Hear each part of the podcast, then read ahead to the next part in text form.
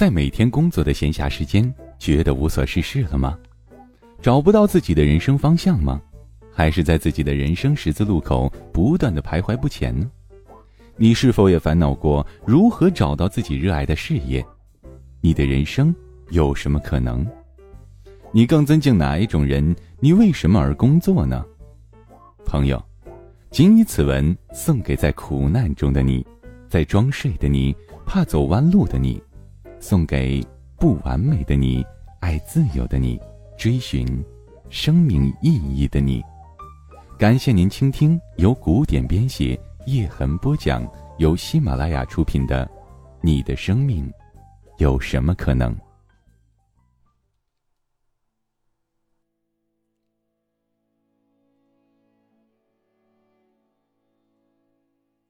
你的生命有什么可能？第四回：潜在兴趣、志趣。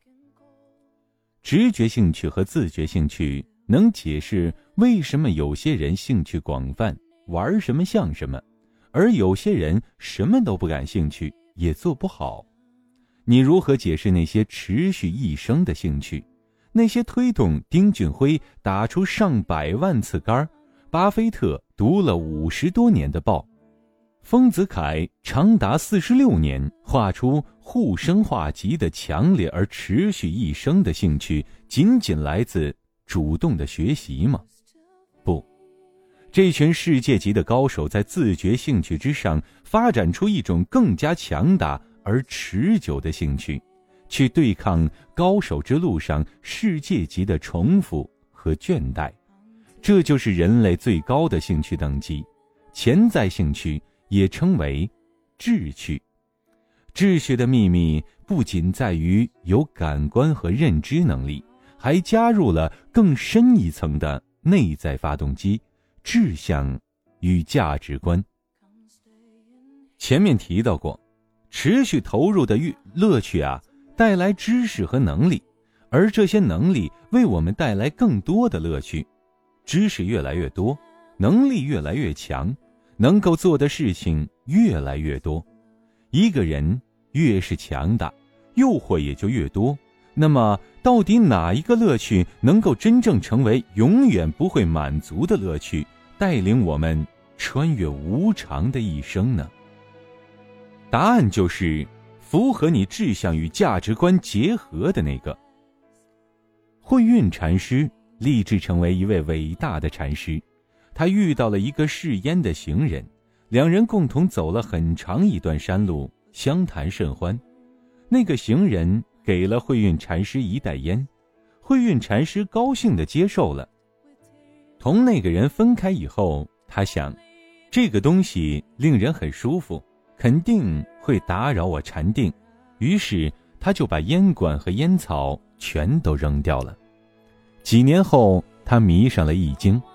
过了一段时间，他想，易卜固然准确，但如果我沉迷此道，怎么能够全心全意的参禅呢？从此以后，他再也不接触易经之术了。后来，他又迷上了书法，每天钻研，居然小有成就。有几位书法家对他的书法赞不绝口。他转念又想，我偏离了正轨。再这样下去，我很有可能成为书法家，而成不了禅师。于是，他又将书法放在一边。从此，他一心参悟，放弃了一切与禅无关的东西。后来，成为了一位禅宗大师。我们再在爱迪生身上看看这种志趣。爱迪生无疑是被小学生引用次数最多的名人。如果爱迪生有微博，一定会推荐盘骂：怎么又艾特我刷屏呢？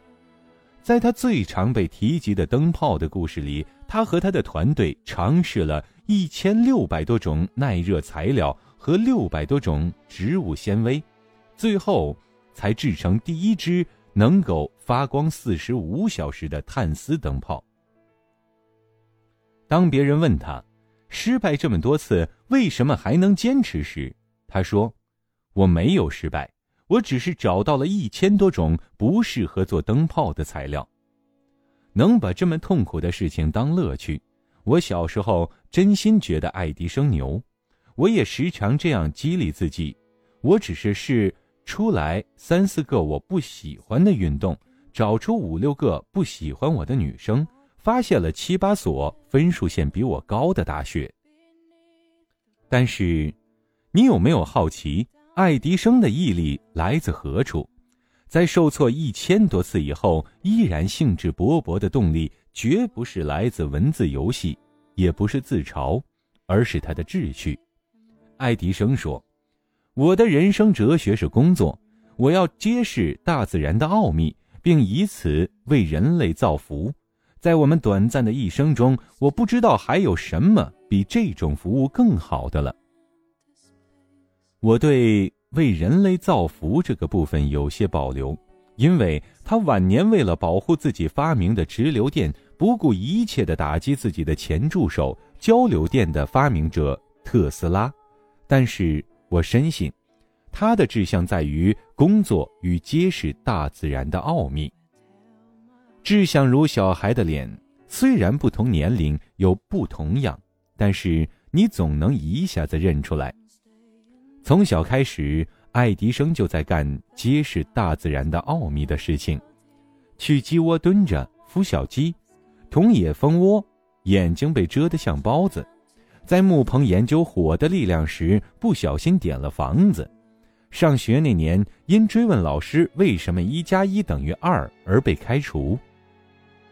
要是生在中国，爱迪生小朋友简直就是我们班主任口中典型的害群之马，汤里的屎，要么他走，要么老师亡。还好，他的母亲决定自己来教育这个特殊儿童。他给爱迪生讲授各种课程，并鼓励他做自己的实验，保持他探索自然的兴趣。在他十二岁那年提出要去卖报纸的时候，母亲虽然生气，但也答应了。爱迪生用了最有效的方式——晃荡，来了解这个社会。在火车站当了三年报童后，十五岁的他学会了无线电发报技术。开始在铁路局任话务员，为了避免员工偷懒，话务员需要每小时发个信号给中心。爱迪生自己发明了一台定时信号机，能够每小时按时给中心发信号，但因为实在太准时，终于暴露而被开除。爱迪生继续他的探索之旅，四处走走，发明些小玩意儿，并尝试卖掉。不为了赚钱，也不为了稳定，就为了到处看看新奇的世界。爱迪生就这样一直晃，幸好他没读大学，没有在同学会的攀比中开始安心赚钱，也没有被亲戚“结婚了吗”的关心淹死。二十八岁那年，他终于在纽约安定下来。爱迪生在那里的第一个发明是爱迪生。普用印刷机，本想卖五千美金，却不太好意思说出口。没想到对方经理抬手就给了四万，成为他人生的第一桶金。这在当时是笔巨款。据说像特斯拉这样的牛人，当时周薪也就二十美金。他开办自己的工厂，组建自己的团队之后，让他成名的发明接踵而至。三十岁那年，他发明了留声机，技惊世界。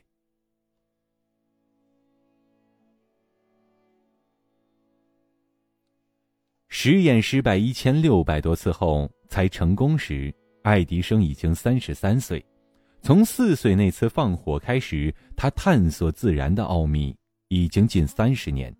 与他的失败总次数相比，一千六百只是个很小的数字。在这之后，他遇到过更难的发明，比如蓄电池，实验近五万次，实验笔记有一百五十多本。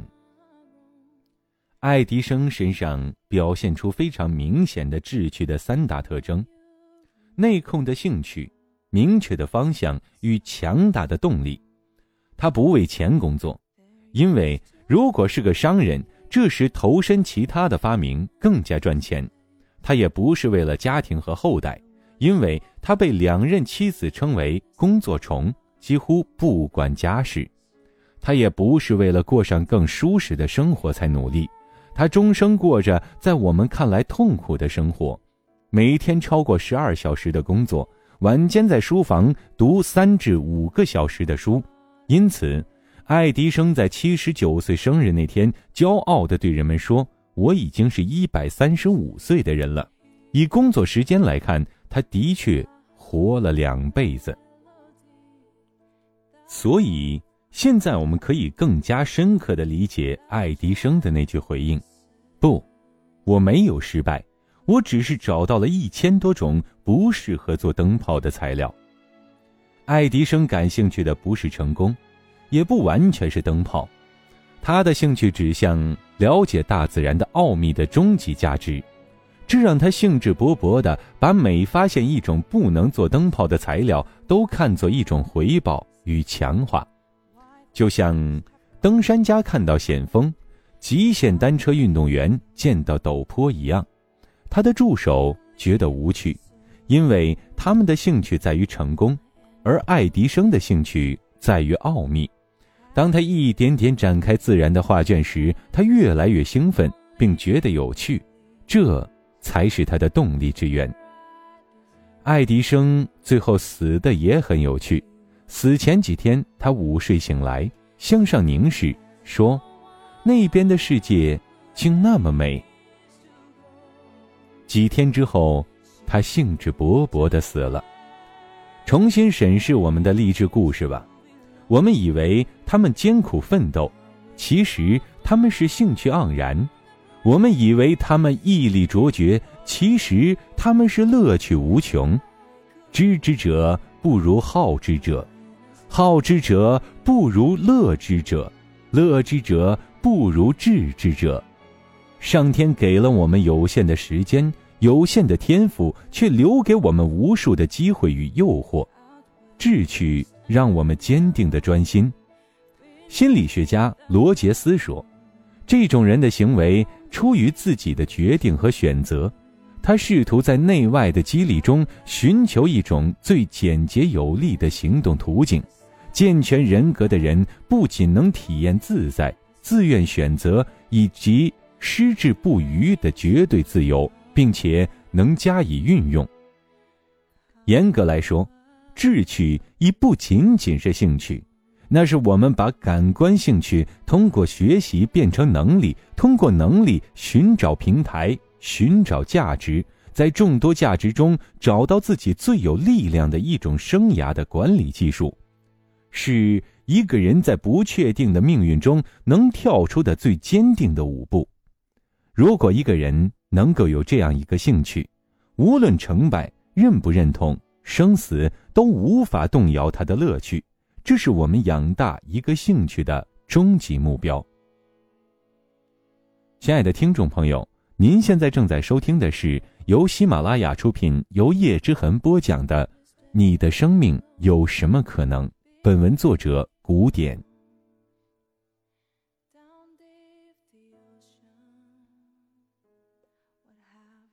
如何养大一个兴趣？二。兴趣饲养攻略。理解了兴趣金字塔，就很容易知道如何养大一个兴趣。兴趣饲养三步法：第一步，让自己先沉浸在足够多的感官体验中，获得兴趣的第一步动力；第二步，在感官兴趣还没有消退时，尽快掌握更多的知识，使自己的感官兴趣进化到自觉兴趣。第三步，给自己找一个兑换价值的方式，把这个兴趣和你最感兴趣的价值绑定，别把自己的目标设定的太高，以免产生失落感。不断的重复这个过程，兴趣就会慢慢固定下来。比如说，你要培养锻炼减肥的兴趣，第一步最好是去一群身体健康的人。最好以前是和你一样的死胖子，去他们身边待着，让自己饱受刺激，翻出大学毕业时穿的衣服，让自己饱受刺激；偶尔生一场病，让自己饱受刺激。